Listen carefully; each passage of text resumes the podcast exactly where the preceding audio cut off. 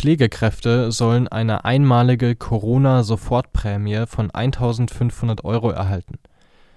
Darauf einigten sich die Gewerkschaft ver.di und die Bundesvereinigung der Arbeitgeber in der Pflegebranche (BVAP) laut einer Meldung der Nachrichtenagentur AFP.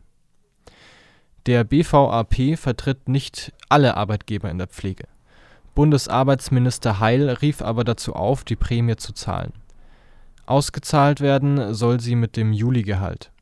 Pflegekräfte in Vollzeit erhalten 1.500 Euro, bei Teilzeitbeschäftigten berechnet sich der Betrag anhand der Anzahl der geleisteten Stunden. Auszubildende erhalten 900 Euro. BVAP-Vorstandsmitglied Gero Kettler nannte die Prämie eine Anerkennung für die besondere Belastung in der Corona-Krise. Die Prämie ersetze natürlich nicht eine faire Bezahlung.